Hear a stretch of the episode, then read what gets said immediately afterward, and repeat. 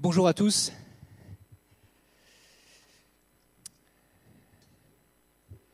Ça fait plaisir de vous voir.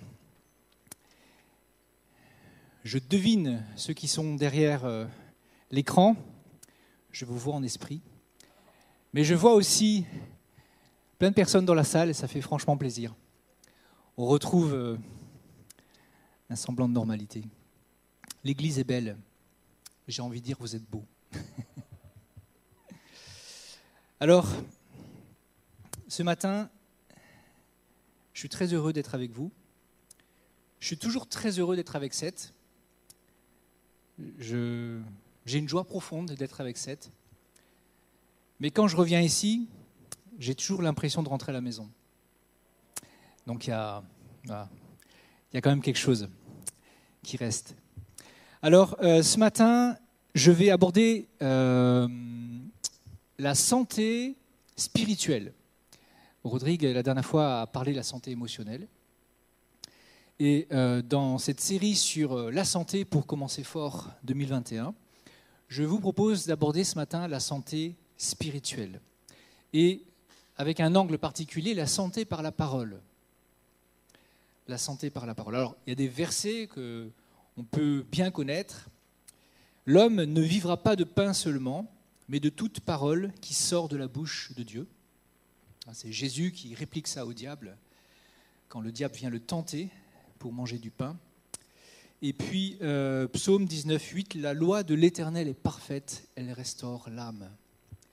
La parole, la Bible, contient une puissance extraordinaire. Une puissance qu'on qu'on sous-estimera toujours, tellement elle est encore au-delà de ce qu'on imagine. Et je ne sais pas où vous en êtes dans votre rapport avec l'écriture, avec la Bible. Est-ce que vous aimez la lire? Est-ce que vous aimez passer du temps avec elle? Ou alors peut-être qu'avec le temps, c'est devenu un peu ennuyant. Euh, vous savez, quand on commence un verset, puis on peut réciter la suite, tellement on l'a lu.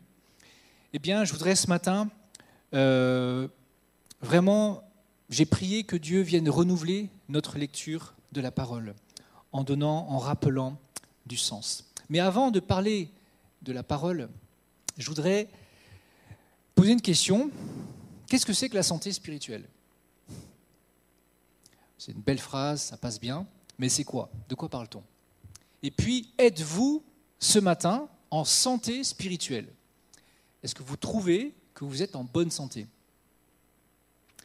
Alors, j'ai juste m'arrêter un moment sur la santé spirituelle. Comment s'évaluer? Alors, en réfléchissant, tout ça, en, sondant, je dirais, ma réponse, qu'il y a plusieurs indicateurs qui parlent de santé spirituelle. Alors, je vais les dire, pas forcément dans l'ordre d'importance, mais tous pour moi sont, importants et parlent de notre santé spirituelle. Tout d'abord, une vie que je dirais propre une vie propre. C'est-à-dire que quand le péché apparaît dans ma vie, je le traite. Je ne le mets pas au placard en disant je m'en occuperai plus tard. Puis vous savez, on le cache, on ferme les portes, on sait que c'est là, mais on ne veut pas le voir. Est-ce que ma vie est de plus en plus propre? Ou quand la saleté apparaît, est-ce que je sais nettoyer? C'est-à-dire faire euh, actionner le levier puissant du pardon en Jésus-Christ de, quand on regarde un péché, quand on voit un péché dans sa vie, de venir à la croix, de demander pardon Seigneur. Et Dieu vient laver notre conscience et nous sommes en paix.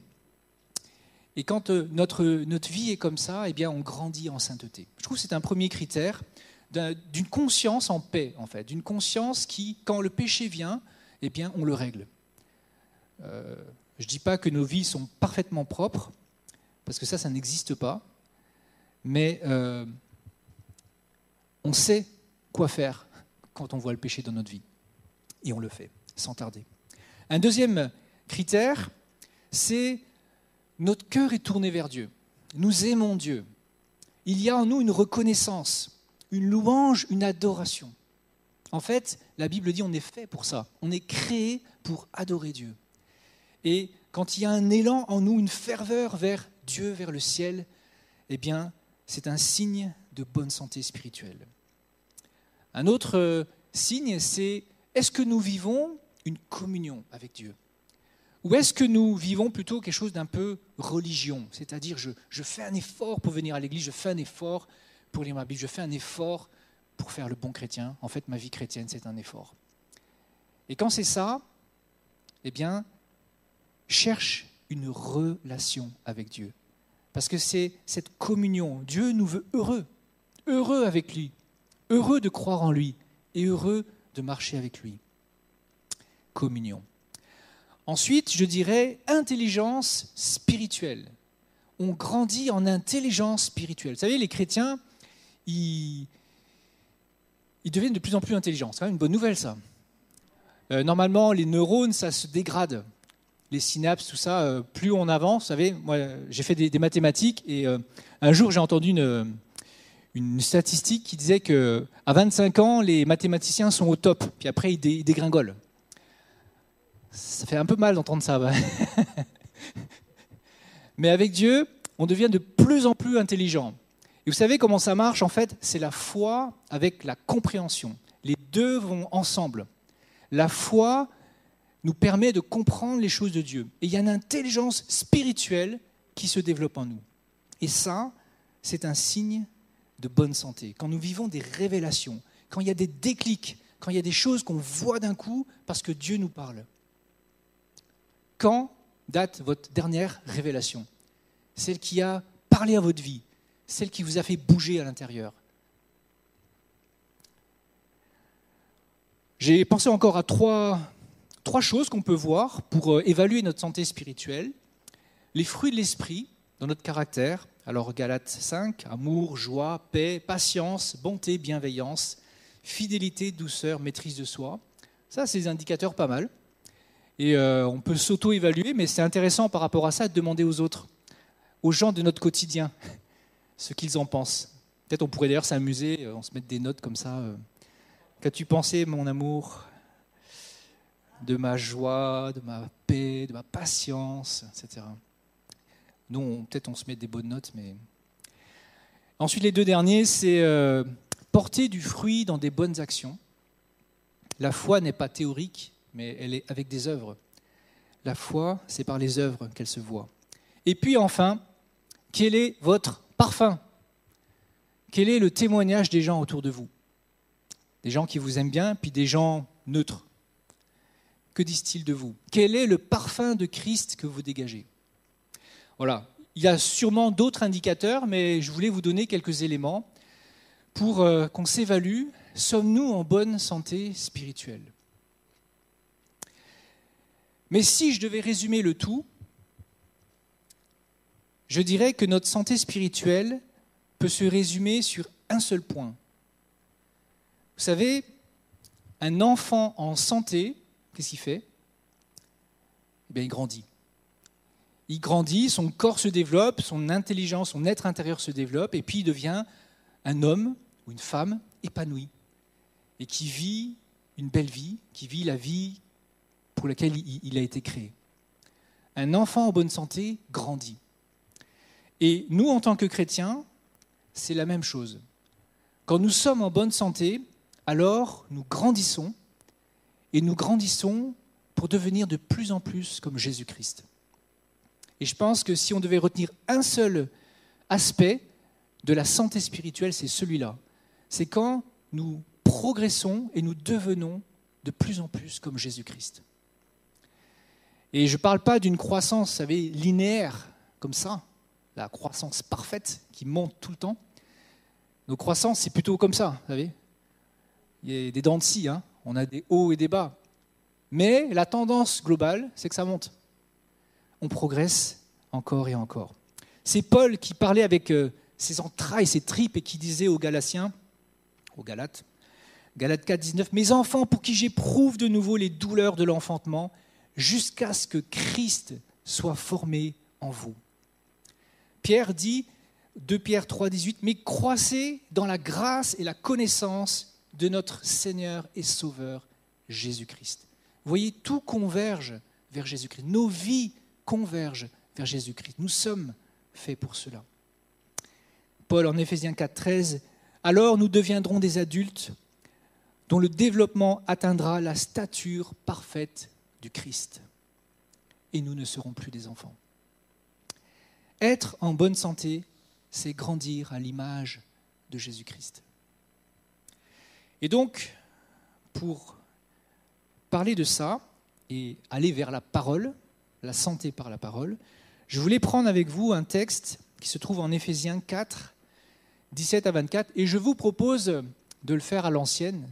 Vous êtes chez vous, donc vous avez certainement des Bibles sur vos étagères, ou peut-être vous l'avez déjà près dans la main.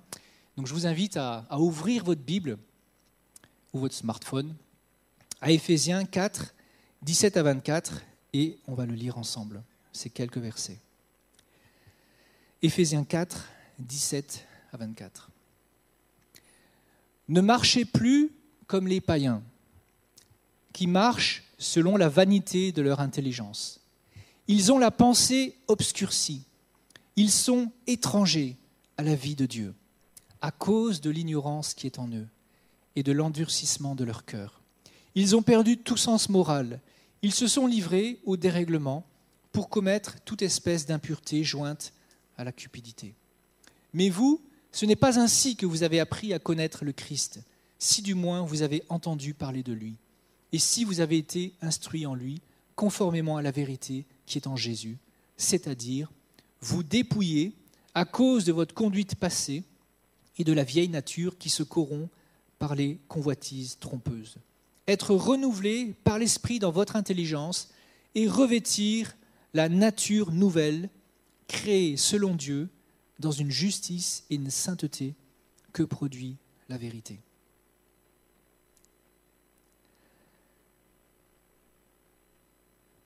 Étranger à la vie de Dieu. Étranger à la vie de Dieu. Cette expression m'a frappé. Elle a vraiment capté mon attention quand je préparais ce message étranger à la vie de Dieu. Et dans ce texte de Paul, il décrit pensée obscurcie, le cœur dur, le sens moral qui est perdu, livré au dérèglement, une vie complètement déréglée, où l'impureté, le vice, prisonnier de convoitise, de désirs trompeurs et décevants. Ça, en fait, c'est la description d'être spirituellement malade. Et c'est la situation de tous ceux qui sont loin de Dieu étranger à la vie de Dieu, c'est être spirituellement malade. Et dans ce passage de Paul, il y a en fait deux personnages.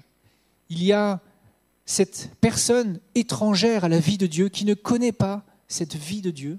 Et puis de l'autre côté, à la fin de ce texte, il y a cet homme qui se revêt de la nature nouvelle créée selon Dieu. C'est-à-dire le chrétien qui devient de plus en plus comme Jésus-Christ. Ce chrétien a l'image de Dieu. Et ce, cette nature nouvelle, quand nous sommes revêtus de cette nature nouvelle, eh bien, il y a une justice qui s'installe dans notre vie. Il y a une sainteté qui s'installe dans notre vie par la vérité. Et dans ces deux personnages de ce texte, eh bien, il y en a un qui meurt de toutes parts et l'autre qui est revêtu de vie. Revêtu de vie. Alors, étranger à la vie de Dieu, peut-être, c'est dans tout cas ce que nous étions en tant que, chrétiens. Nous le, nous le savons, nous savons d'où nous sommes venus. Mais c'est peut-être euh, aussi ce matin ce que vous êtes encore. Peut-être que ce matin, vous vous sentez un peu comme cela, c'est-à-dire euh, que cette vie de Dieu vous semble loin de vous et vous semble être étrangère à vous. Et je voudrais vous dire comment capter cette vie de Dieu. Elle se trouve à la croix et elle est gratuite. Et si ce matin vous m'écoutez et que vous ressentez ce besoin de vie ce matin pour vous, eh bien je vous invite, venez à la croix. Qu'est-ce que ça veut dire? Ça veut dire, regardez ce que Jésus-Christ a fait à la croix. Il est mort à la croix pour que vous ayez la vie. Et ce qu'il nous demande simplement de faire, c'est de croire en ce qu'il a fait à la croix. Il est mort à la place de ma vie, de moi, pour que tous mes péchés soient pardonnés. Et dans cet acte, mes péchés sont pardonnés et la vie revient en moi. Et à partir de là, eh bien, c'est une nouvelle vie qui commence. la croix est la clé pour ne plus être étranger à la vie de Dieu. Mais en tant que chrétien, on peut avoir euh, vécu cette conversion, vécu des choses fortes avec Dieu, et puis être comme à mi-chemin et rester un peu bloqué à mi-chemin ou quelque part entre ces deux extrêmes, cet étranger de la vie de Dieu, et puis cet homme qui a revêtu Dieu pleinement et qui a l'image de Dieu. On peut rester à mi-chemin. L'étranger, dans ce texte, est caractérisé par la vanité de son intelligence, par la pensée obscurcie. Il est ignorant, dit ce texte. Il a le cœur dur. Alors que celui qui est revêtu de cette nouvelle création, celui qui, qui est façonné à l'image de Dieu, eh bien, il a appris à connaître le Christ. Il est instruit conformément à la vérité. Il est renouvelé dans l'esprit de son intelligence. Et justice et sainteté viennent par la vérité.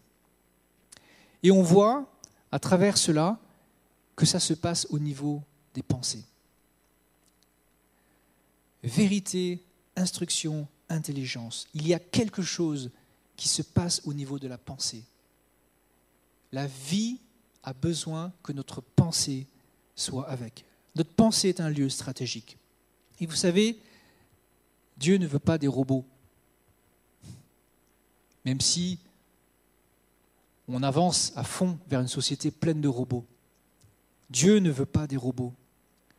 Dieu veut des gens qui le choisissent, qui décident de marcher avec lui, qui le comprennent. Dieu attend et veut de nous chercher notre foi, notre compréhension et notre volonté. Et ce texte met très bien en évidence que, au lieu de nous transformer comme ça, sans qu'on comprenne rien, magiquement, Dieu vient transformer notre intelligence. Il vient sur ce terrain de notre intelligence. Et vous savez, notre pensée est un lieu stratégique, c'est le lieu d'une bataille. Le diable, c'est la première, c'est la première chose qu'il est venu attaquer.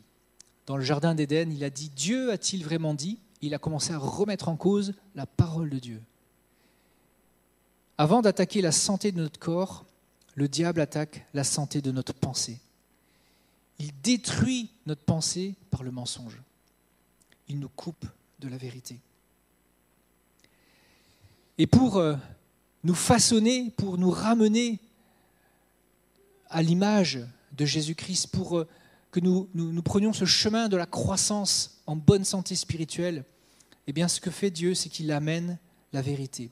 Et le texte est intéressant, dans le verset 23, il dit être renouvelé dans l'esprit de notre intelligence. Alors il y a des traductions françaises qui disent par l'esprit avec un grand E, dans votre intelligence. Mais en fait, le texte, cette traduction, elle n'est pas, pas très bonne en fait, parce que ce n'est pas le Saint-Esprit ici dont il est question, mais c'est l'esprit de notre intelligence. C'est comme euh, le fond du fond de notre intelligence. Donc il y a quelque chose de très profond que Dieu veut toucher au fond de nous. Toutes les versions anglaises traduisent l'esprit de notre intelligence. L'esprit de notre entendement. Ça, c'est la version Derby. Dieu, en fait, veut amener sa vérité au plus profond de notre intelligence. Et c'est là où on voit que lire la Bible, il ne s'agit pas du tout d'aimer ou de lire. Il ne s'agit pas du tout d'être euh, plutôt livre ou plutôt audio. Il ne s'agit pas du tout de quotient intellectuel ou d'affinité avec la lecture. Lire la Bible, c'est un combat spirituel. Lire la Bible, s'imprégner de la parole, chercher cette vérité, qu'elle imprègne nos vies, c'est un combat spirituel. Et si nous ne saisissons pas cela, alors vous êtes encore sous les manœuvres du diable. Le diable vous trompe et vous illusionne. Et c'est comme cela qui, qui garde une main et un couvercle sur ce que ce texte appelle les païens, c'est-à-dire ceux qui ne connaissent pas Dieu, ceux qui ne sont pas en paix avec Dieu. Il y a un mensonge qui imprègne leurs pensées au plus profond d'eux. Et la seule chose pour déraciner ça, bien sûr, le Saint-Esprit aurait pu venir nettoyer notre pensée d'un coup et puis hop, on continue. Mais ce n'est pas le moyen que Dieu a voulu. Il vient par le Saint-Esprit, mais à travers la parole, pour nettoyer notre pensée, la purifier du mensonge et planter la vérité. Et je voudrais vous dire ce matin, il y a un enjeu par rapport à la lecture de la parole sur votre vie. Et cet enjeu, c'est la vie. C'est la vie spirituelle. C'est la vie de Dieu.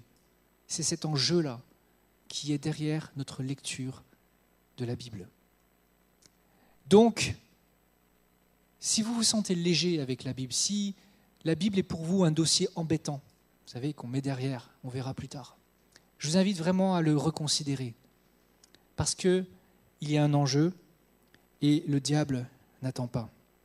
La parole est vraiment cette puissance.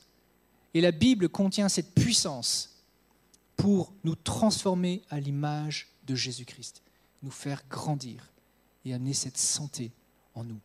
Et c'est pourquoi Jésus disait, l'homme ne vivra pas de pain seulement, mais de toute parole qui sort de la bouche de Dieu.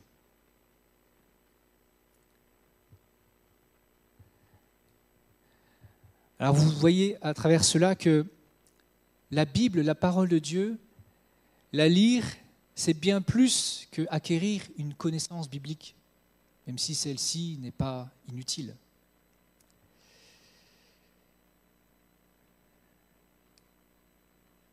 On a eu cette première rencontre d'Alpha et Oméga vendredi dernier. D'ailleurs, j'en profite pour euh, glisser mon annonce et faire ma petite pub. Si jamais vous, vouliez assister à cette soirée, mais vous n'avez pas pu pour X raisons, eh bien, c'est pas trop tard.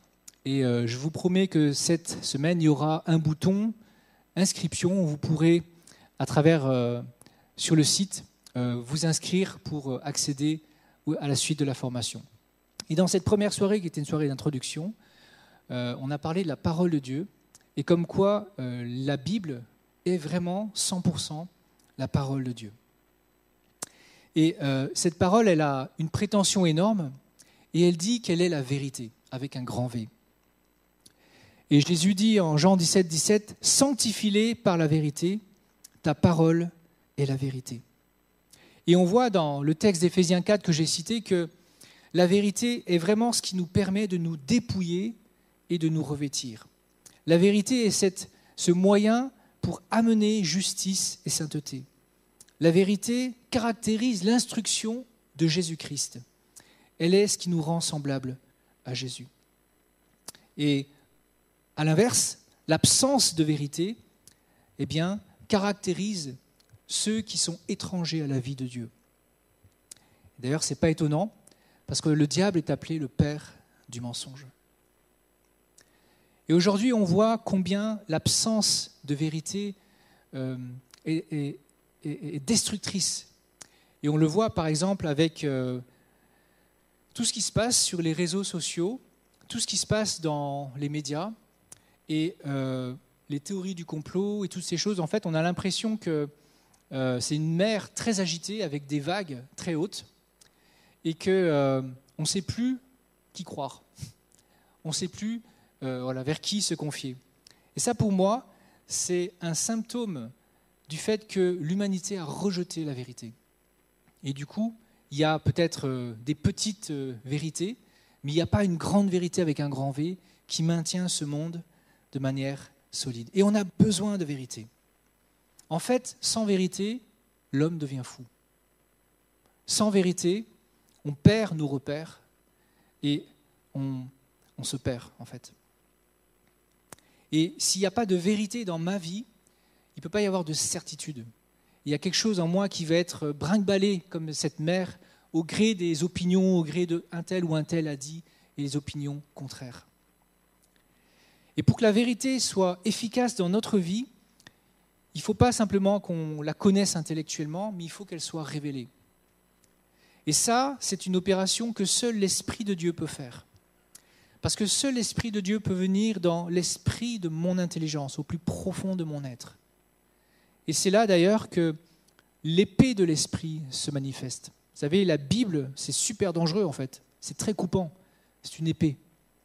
Et quand il y a cette révélation qui s'opère, eh bien, euh, cette Bible devient tranchante et, va au plus profond de mon être.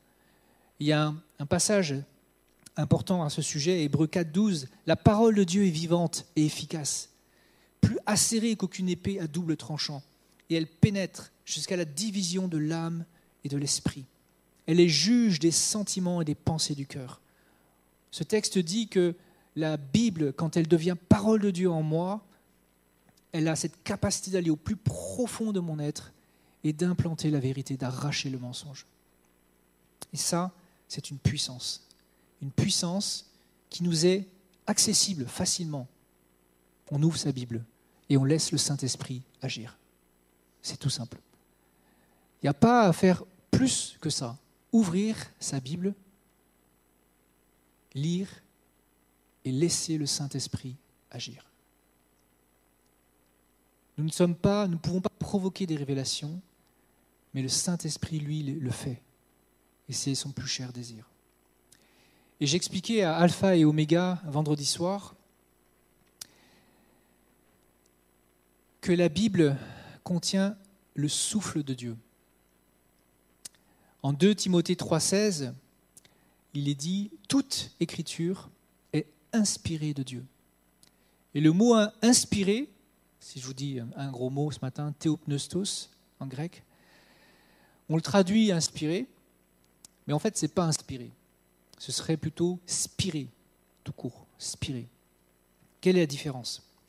Dans inspiré, on a l'impression que ce sont les auteurs qui sont destinataires du souffle, ceux qui ont écrit la Bible. C'est comme si ils avaient reçu le souffle de Dieu, puis ils étaient devenus des superman, des surhommes, et puis ils ont écrit, et puis cette écriture, c'était ce que Dieu voulait. En fait, c'est pas ça. Pas tout à fait ça. Spiré, la différence, c'est que c'est l'écriture qui est destinataire du souffle. C'est la Bible, c'est l'écriture, ce sont les mots, les versets qui sont les destinataires du souffle de Dieu. Qu'est-ce que ça signifie? Ça veut dire que cette écriture, cette Bible, porte un souffle divin. Elle porte un souffle qui sort de Dieu. Et quand vous lisez votre Bible, quand vous l'ouvrez, il y a un souffle qui sort des pages et qui vient en vous. Et ce souffle, c'est celui qu'on retrouve lorsque, en Genèse, Dieu a créé Adam. Il a fait Adam avec la terre, et puis après, il a soufflé sur Adam. Et il est devenu un être vivant, dit le texte. Il y a une vie qui vient à travers ce souffle. C'est extraordinaire. Et c'est chez nous. C'est dans votre main peut-être ce matin. C'est dans la Bible. Vous ouvrez et le Saint-Esprit fait qu'il y a un souffle qui vient et qui est capable de amener la vie en vous.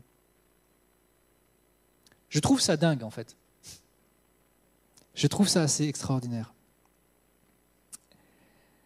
Par la parole, nous recevons la vie. Et on le voit d'ailleurs hein, dans ce magnifique texte de la création Genèse 1 que avant que Dieu parle, il y a le souffle divin, le roi, l'esprit de Dieu dans certaines traductions, qui est là au-dessus de l'informe, du tohu-bohu. Et puis, avec cette présence, ce souffle divin, il y a la parole qui jaillit et Dieu dit, et boum, il y a la terre, il y a les astres, il y a les arbres, il y a les animaux, tout jaillit. Et ce qui était informe trouve une forme. Le chaos devient création merveilleuse. Et ça, c'est ce qui se passe quand je lis la Bible. Ça, c'est ce qui se passe, parce que les ingrédients sont les mêmes. L'Esprit de Dieu et la parole. Donc ce que je suis en train en fait de dire, c'est que vous avez dans votre Bible les ingrédients de la création. Et que si vous voulez être recréé à l'image de Jésus-Christ, vous ouvrez votre Bible et ça marche. Là, je suis en train de vous vendre quelque chose, mais c'est simplement la Bible. Et la cohérence de Dieu, il fait toujours la même manière. la recette n'a pas changé. Il a créé Adam, et aujourd'hui, il recrée chacun d'entre nous. Parce que quand on vient à Jésus-Christ, le salut est une création. Il nous recrée. Ce n'est pas nous qui nous changeons, qui devenons chrétiens par nos propres efforts, et puis on rentre dans le rang. Maintenant, ma vie, elle va être bien, elle va être bien chrétienne. Ce n'est pas ça du tout. même si ces choses ne sont pas sans valeur, mais ça, ce serait plutôt... Le danger de ça, c'est la religion. C'est On vire vers, vers du cinéma. Ça ne tient pas dans le temps. Ce qui se passe vraiment, pourquoi on change, pourquoi il y a de l'espoir, quelles que soient tes difficultés, c'est parce que Dieu te recrée. Il ne le fait pas à ta conversion seulement, il le fait chaque jour, chaque jour. Il veut te prendre, tu étais étranger à la vie de Dieu, et il veut t'amener de plus en plus dans sa vie pour que tu deviennes un enfant, pour que tu croisses à l'image de Jésus-Christ, à l'image parfaite de Dieu qui est Jésus-Christ. Ça, c'est notre destinée, ça, c'est notre trajectoire. Et ça, ça se fait, entre autres, par la parole de Dieu. Le Père nous enfante par sa parole. Le Père nous fait grandir par sa parole. Et par sa parole, il fait jaillir de nos vies l'image de Dieu. C'est l'apôtre Pierre qui disait en 1 Pierre à 23, Vous avez été régénérés, non par une semence corruptible, mais par une semence incorruptible, par la parole vivante et permanente de Dieu. Vous avez été régénérés. Autrement dit, vous êtes nés de nouveau. Vous êtes nés de nouveau. Le Père vous a enfanté par la parole. Et cet enfantement continue, continue, continue. Chaque jour, il nous bâtit. Et c'est pourquoi Pierre dit un peu plus loin, désirez comme des enfants nouveau-nés le lait non frelaté de la parole, afin que par lui vous croissiez pour le salut. Santé spirituelle par la parole. Santé spirituelle par la parole. Alors voilà, j'ai essayé de, vous encourager à lire la Bible en essayant de vous montrer que la Bible contient une puissance extraordinaire qui est capable d'arracher les mensonges de notre vie et d'y planter au plus profond de nos êtres la vérité. Elle contient un souffle de vie un souffle créateur. Et tout cela fait que nous allons dans la santé spirituelle. Et vous savez, moi, mon expérience de la Bible, alors euh, depuis que je suis converti, euh, je, suis devenu addict à la Bible. Et c'est comme ça. J'ai même pas prié pour ça, ça m'est venu quasiment immédiatement. Toujours dans ma Bible, et si je lis pas ma Bible euh, un jour, ça me manque, mais ça me manque, voilà, addict. Mais ce que je vis avec la Bible, en fait, c'est que c'est comme un temps de rencontre. En fait, j'ouvre et puis dans la lecture, il y a une rencontre qui se produit. Et puis, ce que je lis devient une voix de Dieu, souvent du Père, qui me parle. Et vous savez, lire la Bible, c'est rencontrer Dieu. Et Dieu nous attend là. Il y a une voix dans la Bible qui vient et qui nous parle, qui nous interroge, qui nous interpelle. Alors comme conseil, il est tout simple, et si je voulais résumer mon message, c'est absolument simple. Lisez la Bible. C'est tout simple. Il y a des années, mon pasteur, Jacques Weiner, m'avait dit une phrase qui a été déterminante pour moi. Toine, lis la Bible, même si tu ne la comprends pas, lis-la. Et déjà à l'époque, je lisais tout le temps, mais c'est comme si ça a scellé quelque chose dans ma vie. Ce n'est pas une question d'intelligence, de comprendre, de ne pas comprendre. C'est lis la Bible, mange, nourris-toi, et tu deviendras solide et fort. Alors pour terminer, je termine avec de la pub, et après je prierai. Mais juste, on a lancé un plan de lecture avec Esther, avec les super vidéos de Rodrigue, pasteur Rodrigue. Et je ne sais pas si vous avez euh, capté qu'il y avait ce plan de lecture qu'on vous proposait. Ce plan de lecture, il a deux objectifs. Nous aider à aller jusqu'au point, alors peut-être vous en êtes très loin, donc vous effrayez pas, mais il y a de la marge. Hein. mais le but ultime de ça, c'est que un jour, vous lisez votre Bible tous les jours, quotidiennement. Et puis, vous lisez la Bible, toute la Bible. C'est-à-dire que sur des séries, vous lisez toute la Bible. Moi, je lis toute la Bible en deux ans, par exemple pouvez lire la Bible en trois ans, etc. Et ça, c'est pour éviter l'écueil de euh, lire que ses passages préférés, lire que le Nouveau Testament. Vous savez, on a chacun nos, petits, nos petites habitudes. En fait, Dieu veut nous tout le conseil de Dieu. Dieu veut tout nous donner. Il a, s'il l'a dit et si l'Écriture est inspirée, ça veut dire qu'il faut qu'on honore et qu'on tienne compte de ça.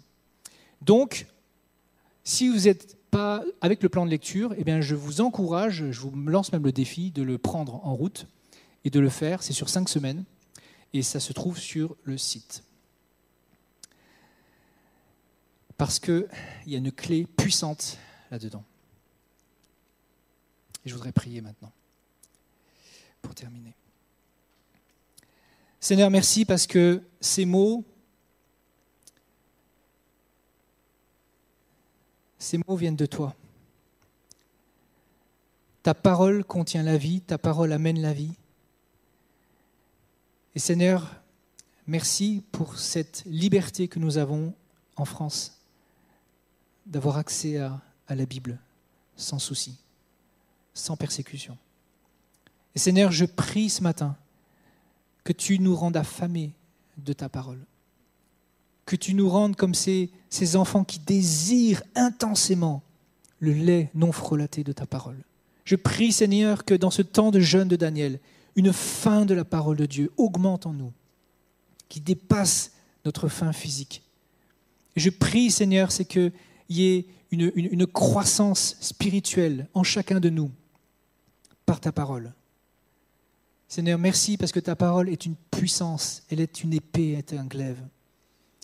Et tu amènes dedans des délivrances, tu amènes dedans des vérités, tu amènes dedans la lumière dans nos vies. Ô Seigneur, je prie pour que notre foi soit nourrie et solide et qu'avec notre foi, une intelligence spirituelle grandisse en nous.